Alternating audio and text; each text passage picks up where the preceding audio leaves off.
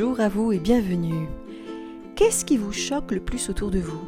Voir euh, l'égoïsme notoire des uns ou l'impossibilité pour vous de l'être, en tout cas suffisamment pour penser à vous comme il se doit? Je suis Béatrice Gomez, coach en évolution professionnelle et fondatrice de jebosseureux.com. Et aujourd'hui, c'est le sujet de l'ego, de l'égoïsme que l'on va regarder de plus près. Alors qu'est-ce que nous dit le dictionnaire? Qu'est-ce que c'est que l'égoïsme? Dans sa définition, c'est plutôt simple. Hein. C'est l'attachement excessif à soi-même qui fait que l'on recherche exclusivement son plaisir et son intérêt personnel. L'égoïste, en fait, met son propre intérêt, ses envies au premier plan et tient moins compte de ceux des autres. C'est un trait de caractère que l'on dit centré sur soi. C'est considéré dans notre société comme un défaut. Mais est-ce que c'est bien un défaut? L'égoïsme est porté par l'ego. Hein, ça vient la racine de l'ego. Alors être égoïste, c'est mettre l'ego aux manettes en quelque sorte. C'est un comportement inné dès la naissance. Le bébé que nous avons tous été, il est tourné vers lui, vers ses besoins vitaux. Sa préoccupation, c'est d'être nourri, d'être nettoyé, consolé, câliné. C'est un comportement qui lui permet de survivre. Lorsque le bébé grandit, que va-t-il se passer avec l'ego? Eh bien, l'éducation et le soutien des parents ou des personnes référentes, hein, c'est-à-dire euh, les instituteurs, euh, les frères et sœurs, les grands-parents, toutes les personnes de la vie sociale et de l'environnement de l'enfant, contribuent à construire une relation à l'autre, à l'ouverture vers la conscience de soi et ce qu'on appelle euh, l'altérité, c'est-à-dire l'autre, la différence de soi sont des processus de socialisation, d'individuation, etc., qui permettent cela. Ces processus permettent d'apprendre que l'autre participe à la vie collective et que c'est ensemble que notre existence peut se développer. L'enfant se dissocie donc peu à peu. Il va aussi apprendre à aller de la dépendance à l'interdépendance. Je vous passe les étapes euh, type de ce processus-là, c'est pas le propos. Ici, ce qu'on remarque, c'est que l'ego va réussir à maintenir une place parmi tout ça. Il ne disparaît pas pour autant. Parce que l'ego est là pour préserver notre être. Il est là pour préserver notre intégrité mentale et physique.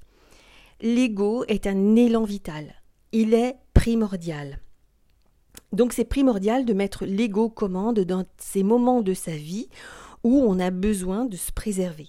On ne peut pas se défaire de l'ego. C'est important de comprendre ça pour vous. Hein, l'ego garde sa place, mais il doit maintenir une juste place. On ne peut pas et on ne doit pas chercher à se défaire de l'ego, mais au contraire à rétablir cette juste place. Ce qui est important de comprendre, c'est qu'en devenant adulte, l'ego ne doit pas rester aux commandes, pas exclusivement en tout cas. C'est en fait la raison, la morale qui doivent prendre les manettes. On parle même d'âge de raison, je crois que c'est autour de, de l'âge de 12 ans à peu près.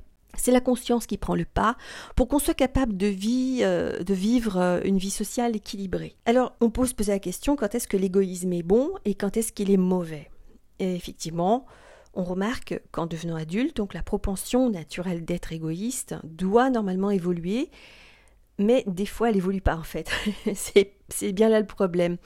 Euh, ou en tout cas, elle n'évolue pas bien. C'est-à-dire que ces processus qui ouvrent à l'autre, à l'altruisme, va rencontrer des couacs selon les événements de la vie, selon les modèles que l'on a, les relations, euh, tout ce que va vivre l'enfant dans son histoire. Au lieu de s'ouvrir à l'altruisme, qui est le pendant contraire à l'égoïsme, il y en a qui vont développer un trait de caractère soit hyper centré sur soi, soit hyper centré sur l'autre, au point de s'oublier. Alors je fais juste une petite parenthèse entre l'empathie et l'égoïsme. Faut comprendre que l'empathie, c'est quelque chose qui est en lien avec une capacité naturelle émotionnelle, un ressenti, c'est éprouver de l'empathie, alors que l'égoïsme, c'est un comportement, c'est avoir des, attitudes de d'égoïste. D'accord? Ça, c'est important de faire cette dissociation. Hein. Alors, donc, d'une part, qu'est-ce qu'on va avoir? On va avoir une forme d'hypertrophie de l'ego, de l'autre une atrophie de l'ego. Dans l'équilibre, puisqu'on est aussi dans la conscience de l'autre, dans l'amour de l'autre, notre morale, nos liens, c'est aussi nous pousser à veiller sur l'autre, à tel point que l'on sait se mettre en danger pour aider l'autre. Courage, abnégation pour aider l'autre, etc. C'est ce qui fait partie de nos valeurs et de nos qualités.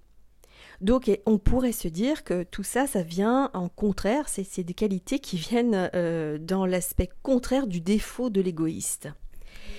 Mais il y a une forme d'équilibre à rechercher en réalité. Parce que l'équilibre euh, vise à se préserver, à prendre soin de soi ou de l'autre. Vous n'allez pas vous jeter euh, dans l'eau pour sauver quelqu'un par altruisme si vous ne savez pas nager, si vous êtes à coup sûr certain de vous noyer aussi il y a ce raisonnement logique de vous dire, oh là là, mais là, le risque est trop grand, je, me perds dans, ce geste-là aussi. Donc c'est un équilibre qui n'est pas toujours stable, pas facile à maintenir, à trouver. Hein. C'est vraiment l'expérience de vie qui va vous y aider. Et comme on n'a pas tous eu cette même éducation, une même vie, des mêmes obstacles ou les mêmes soutiens, on n'a pas la même limite, la même frontière entre l'égoïsme et l'altruisme. Et donc, c'est pas la même euh, manière de se centrer sur soi et de prendre soin de l'autre. Cette limite, elle est, elle est instable, elle est fragile. Être centré sur l'autre, oui, mais pas au risque de sa propre perte, pas au détriment de soi, vous voyez? Sauf si vous le choisissez en conscience. Et quand je dis en conscience, ce n'est pas guidé par l'ego, qui, lui, s'il est déstructuré, justement, si vous n'êtes pas suffisamment conscient, vous allez faire un choix qui est porté par une croyance, par euh, une mécanique installée, et pas un choix conscient, délibéré, en comprenant les conséquences et le besoin de vous sacrifier. Hein, je m'explique davantage. Si votre vie, elle a été jalonnée de sacrifices, par exemple, et de soumission, vous, êtes construit, structuré comme ça, votre propre liberté, votre propre développement n'a pas été possible. Hein. vous êtes engagé dans une manière de fonctionner plutôt sacrificielle, victime, comme on l'appelle. Vous êtes dans un fonctionnement qui n'a rien à voir avec de l'altruisme. C'est une abnégation qui n'est pas consciente. Une abnégation, c'est la négation de vous. Ce qu'on appelle l'abnégation consciente, euh, moi je l'appelle comme ça, hein, euh, celle qui est, on va dire, bénéfique, c'est celle qui est guidée par une joie, par un désir profond d'aider l'autre. Euh, c'est un choix conscient, très conscient. C'est pas guidé par un conditionnement de votre vie sur des habitudes sacrificielles. C'est pas guidé par la souffrance. Voyez la différence? Donc c'est important de bien faire cette mesure-là. Alors dans le penchant contraire, l'égoïste adulte, bah, il va rester dans l'idée que tout est lié à lui, qu'il est plus important de nourrir ses besoins à lui, ses désirs, que de participer à la vie collective, à simplement avoir des gestes gratuits, des gestes d'attention pour l'autre. Il se coupe quelque part de la société. Les deux aspects de l'évolution de l'ego, donc euh, l'hypertrophie ou l'atrophie de l'ego euh, ne sont pas bénéfiques pour euh, la personne. C'est pas bon pour vous d'être dans, dans un de ces deux extrêmes-là. Alors pour sortir de ces deux extrêmes, quand on sent que qu'on nous reproche des choses clairement liées à l'égoïsme, ou quand on souffre du sentiment de ne pas recevoir, alors que l'on donne tout, avec le sentiment de se sacrifier, tout ça nous signale qu'il y a quelque chose qui ne va pas, qu'il y a quelque chose à nous à travailler. Et ce travail consiste à remettre l'ego à la bonne place. La première étape, elle va être plus ou moins longue selon chacun, c'est d'accepter qu'on est égoïste, d'accepter aussi qu'on est dans l'oubli de soi. Hein, c'est d'accepter de regarder qu'on est bien là où on sent que l'on nous catalogue et que l'on nous confronte constamment, constamment, constamment que la vie nous y confronte.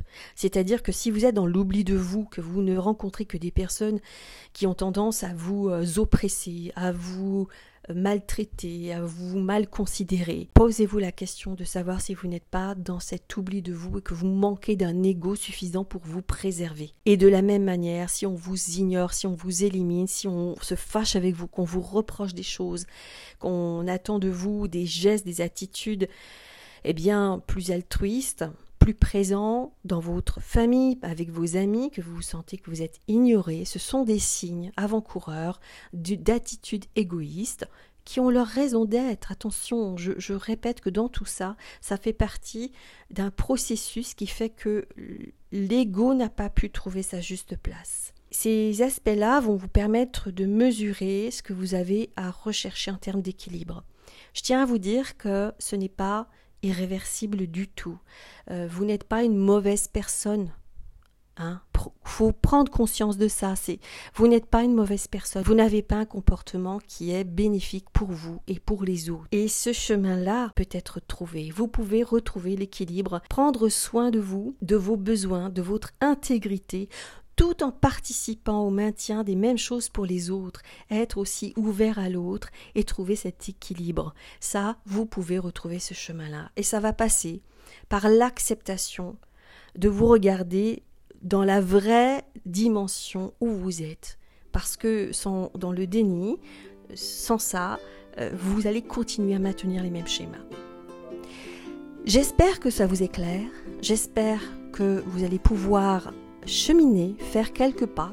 Et si vous avez des questions, je suis là. Vous pouvez me les poser, j'aurai grand plaisir à partager, à creuser ça avec vous. À bientôt pour un nouveau podcast.